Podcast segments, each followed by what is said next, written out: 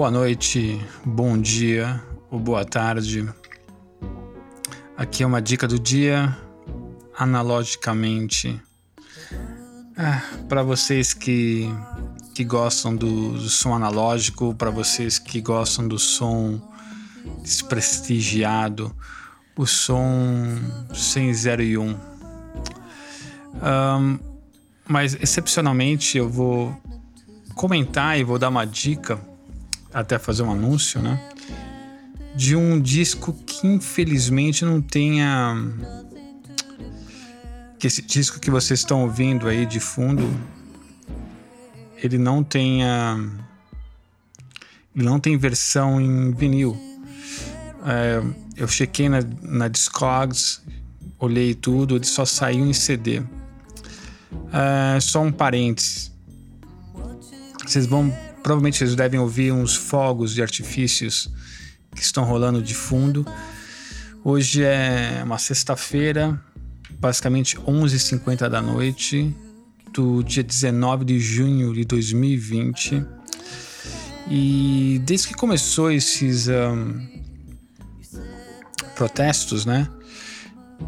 Como vocês sabem, eu estou falando aqui do, extremo norte de Manhattan e na ponta, na ponta lá em cima da ilha, bem no, na pontinha. E desde que começou esses um, protestos, né? Protestos totalmente legítimos. Um, começou esses, esses fogos de, de artifícios, né? Esses fogos já vêm rolando aqui em toda, toda a região de Nova York, em todos os bairros e zonas, né, como Brooklyn, Queen, Manhattan, State Island, um,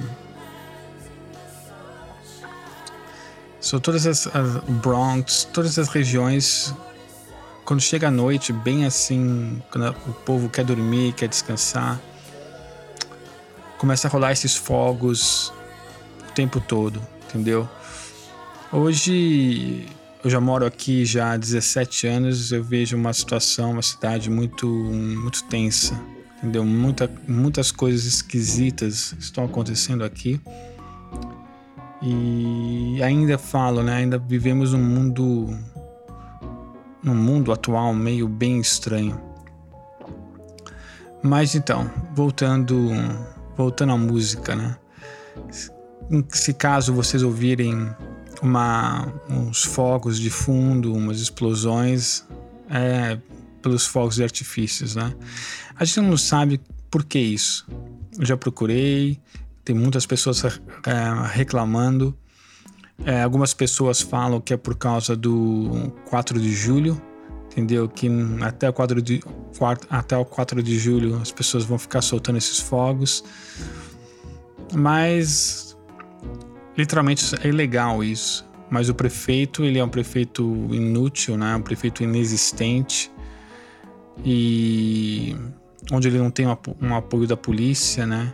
Sabe? Então a polícia não apoia ele, não suporta ele. Então você tem, você não tem providências alguma. Hoje, basicamente, Nova York está entrega, tem totalmente entregas a Deus dará. Bom, mas voltando ao disco.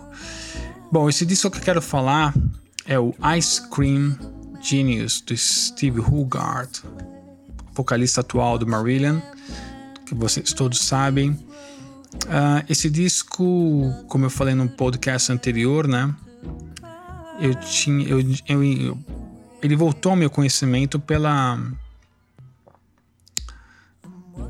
pelo podcast do Steve Hogarth, entendeu? Até onde eu coloquei no episódio anterior, eu fiz essa essa essa recomendação, né?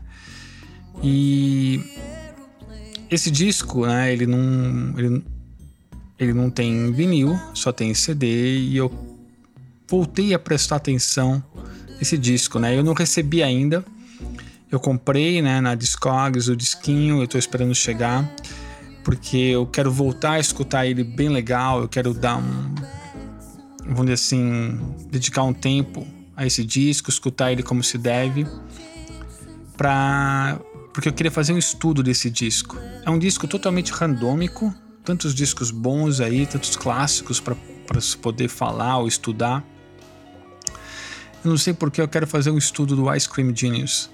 E o primeiro trabalho solo do Hugard com Marillion e como foi feita a produção, como que como que esse disco foi desenvolvido, os timbres. Eu quero dar uma dissecada nesse álbum, fazer um estudo dele e fazer um mini podcast documentário. Eu ainda estou devendo para vocês o Fish Decoding. Eu devo começar a colocar já nesses próximos dias todos os decodings do Fish, também episódios especiais dedicados ao, ao Fish. Mas eu vou começar a trabalhar nesse esse mini documentário em podcast do Ice Cream Genius. Eu acho que é um disco que me chamou minha atenção. Não é um disco que vai mudar minha vida, mas eu quero fazer um estudo dele. Principalmente pela textura desse disco, pela pelo fato, como ele falou no podcast, o Steve Wilson podia estar envolvido, mas o Craig foi que acabou se produzindo. Então eu quero fazer o, o um trabalho bem bem minuciado desse disco, né? E também por, por ter sido um disco que foi gravado aqui em Nova York, foi mixado aqui pelo produtor daqui, né? Do Craig Leon. E estão vindo aí os fogos. Aí dá uma ouvida. É, país está pegando fogo, né? Nova York está pegando fogo. E mas vamos ver o que vai, o que vai acontecer. Então, diante dessa loucura toda, né? Dessa. dessa. essa incerteza toda, essa, toda essa confusão, nada melhor do que fazer um estudo do Ice Cream Genius. E eu vou dar uma, uma bela estudada, uma bela escutada no disco, assim que o disquinho chegar, e eu vou fazer esse podcast para vocês poderem terem uma informação bem legal do, do disco e entendeu? E poder poder apreciar que eu acho que é um disco que talvez me leva um pouco a impressão que seja um, um talvez seja um disco subestimado entendeu eu lembro quando, quando eu tive o primeiro contato com esse disco foi meu, muitos anos atrás eu tô falando isso em 90 quando o disco saiu basicamente ou foi um ano depois que o disco saiu eu não vou me lembrar. E eu lembro quando eu vi pela primeira vez, eu achei o disco não fraco, né? Porque o Steve Hogarth é um cara que sempre teve um lugar muito especial entre vocalistas para mim, né? Um cara muito técnico, muito competente, que tem, faz um trabalho extremamente assim impecável com Marillion. É, eu acho que é uma das poucas vezes que você vê, uma das poucas vezes que você vê uma, uma substituição de vocalista tão bem feita e tão correta e tão tão é, ajustada, né? Mas isso é uma, é uma discussão para uma outra um outro podcast, né? Mas eu sempre tive essa admiração enorme pelo pelo Steve Hogarth então, eu quando eu fiquei sabendo desse disco, eu se não me falta memória, eu não, eu não comprei quando saiu. Eu comprei acho que alguns meses ou, ou até um ano depois. Aí eu comprei o, CD, o CDzinho, né? Que eu acho que foi, eu pedi por encomenda, foi uma coisa meio difícil de ter em São Paulo. Não era fácil ter esses CDs, ter essas, essas peças exclusivas, né? E, e aí quando eu ouvi, eu falei, porra, legal, gostei, achei extremamente pop. Muito pop pro meu gosto da época. E vou confessar, foi um disco que eu ouvi poucas vezes, né? E depois eu me mudei aqui para os Estados Unidos. Esse disco acabou se perdendo nos meus, meus arquivos né, né, que ficaram no Brasil. E agora eu re recomprei esse disco pela Discogs, né? Graças a Deus existe Discogs. E deve estar tá chegando e eu tô louco para reouvir, né? Eu dei uma pincelada ele no, no YouTube mas eu me recuso a ouvir o, o disco em baixa resolução e com compressão de, de, do YouTube. Ele é um, foi, é um disco que foi mixado e masterizado, totalmente desenhado para a mídia do CD. Isso é uma coisa legal, entendeu? A nível de CD, embora esse podcast é, é sobre o analógico, eu sou um cara totalmente analógico, mas ele é um disco que, ele foi totalmente desenhado para o CD. E eu não me importo, né, de, de ouvir ele, ouvir com atenção, ouvir o som puro, o som que foi desenhado para aquela mídia, o som que, que teve a intenção, né, do produtor, do artista, da banda. E aí, baseado nesse, nessa qualidade que eu, que eu vou ter acesso, eu, eu quero realmente fazer uma, não é uma resenha, eu não vou fazer uma resenha, uma, um review do disco. Eu quero fazer um mini documentário mesmo, contar uma historinha, né? Como esse disco foi feito. É, não só pela, pelos fatos que foram, foram divulgados pelo Steve Hogarth no, no podcast dele, mas também pelo, pela minha pesquisa, né? Eu vou dar uma, uma bela pesquisada para para saber como que esse disco foi, foi feito. E, inclusive, é, o podcast não dá para me colocar foto, né? Mas o podcast vai estar linkado com, com, com o site, que é um blog, né? E, e aí nesse blog, onde vai ter, vai estar hosteado esse site, se você clicar no link, né, independente da do do serviço de podcast que você esteja escutando, como a Apple, Google ou Spotify. Você indo para o blog, você pode, eu vou colocar as fotos do estúdio onde foi feito esse disco, né? Eu vou tentar sair em quarentena daqui, né? Quarentena, né? Já, essa quarentena já passou, né? Mas dessa pandemia, nesse lock, esse lockdown, entre aspas eu vou botar minha máscara, minha luva e vou descobrir onde que é esse, onde foi mixado, onde foi gravado esse disco e vou tirar umas fotos do local onde esse disco foi produzido, né? E contar um pouquinho mais do, Craig Leon. Eu, as informações que eu sei, ele foi um cara que trabalhou realmente com Bob Marley e eu quero estudar melhor, um pouquinho mais minuciar, um pouco mais preciso, né? O porquê que o Steve Hogarth escolheu esse cara. E eu já sei que, que ele, a, primeira intenção dele foi o Steve Wilson, mas não, como ele mesmo comentou, por um motivo bobo, um motivo totalmente singelo, ele acabou descartando a ideia de pegar o Steve Wilson tipo, para produzir e mixar o disco dele. Por justamente o, o Steve Wilson ter acabado de ter feito um disco com Fish, um disco com com Fish, né? E aí ele ficou nessa coisa, o que que os fãs, né, vão, o que que os fãs vão pensar, o que que os fãs vão vão achar de eu também tá com o mesmo produtor que acabou de trabalhar com, com o Fish. Bobagem. Mas são águas passadas, né? Isso já a Inês é morta. Então, é basicamente isso. Isso é um anúncio, né? E eu tô prometendo para vocês, realmente, eu, eu, preciso terminar o Decoding Fish, que é um, um programinha que eu quero fazer, né? Como já falei, que é literalmente tentar explicar, né? Os, o, os Fish on Fridays, as, as coisas que o Fish faz, as, a, a as informações que ele coloca nos, no, nos podcasts dele e tudo, e dar uma analisada nisso. Eu vou ter que tentar fazer um catch-up já do. Eu tô bem, eu tô bem atrás do, dos episódios, né? Mas eu basicamente vou começar com o episódio 5. E mais forte no episódio 5 e aí adiante. E os, e os episódios anteriores, os 5, eu vou tentar dar uma fazer um resumão, né?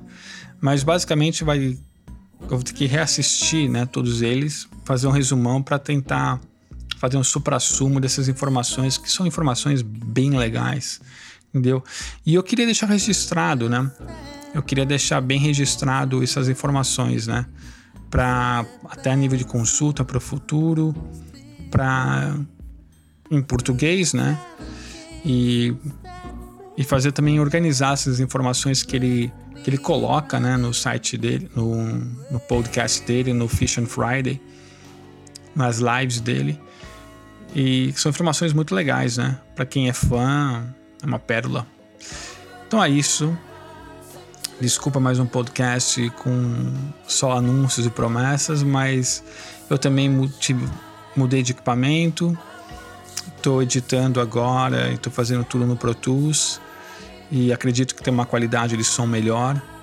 Consegui ligar legal no meu, no meu Shure microfone, que é o, é o modelo Vintage é o SS55 e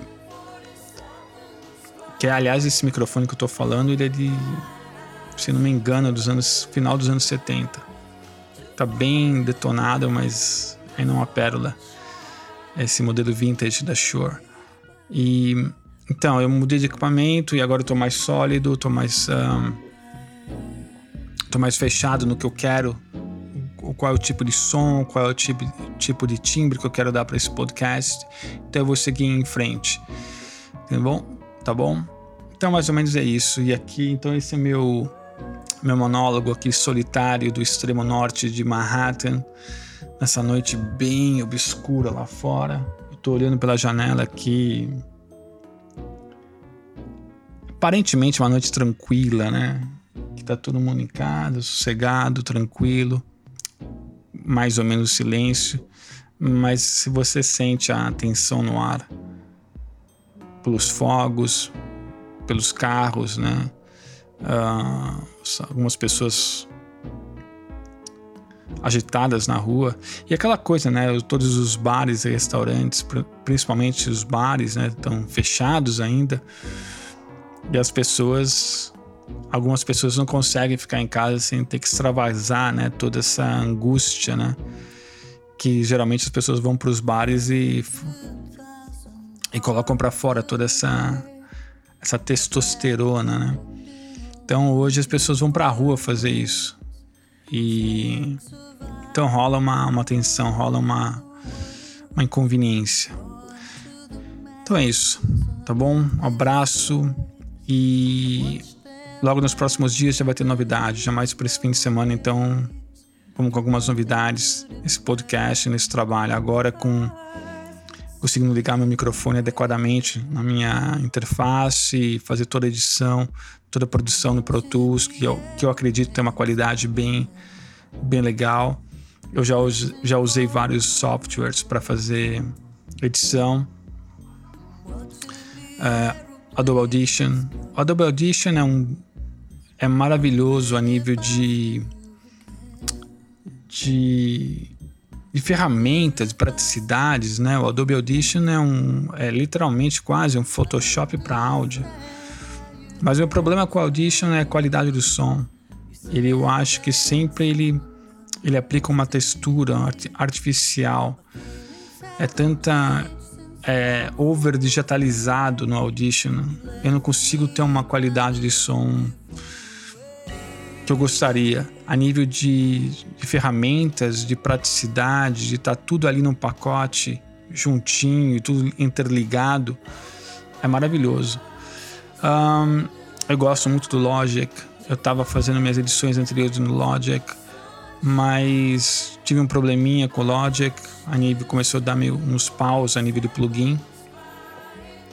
E aí eu voltei para o Pro Tools e e o Pro Tools é, me dá uma, uma pureza, uma qualidade de som, uma finesse, né? O Pro Tools me dá uma, uma, uma elegância no, na, no, no, produto final do, do som que, que, é inigualável. Não que eu não que eu não gosto do Logic. Ó, o Steve Wilson fez mixagens maravilhosos, maravilhosas, geniais no Logic. Ele só trabalha no Logic. Mas eu tô contente aqui com o Pro Tools e vou dar um tom mais mais elegante para esse podcast. Então é isso. Beijo, abraço, fiquem bem, uh, se mantenham saudáveis e seguros. Um abraço, tchau.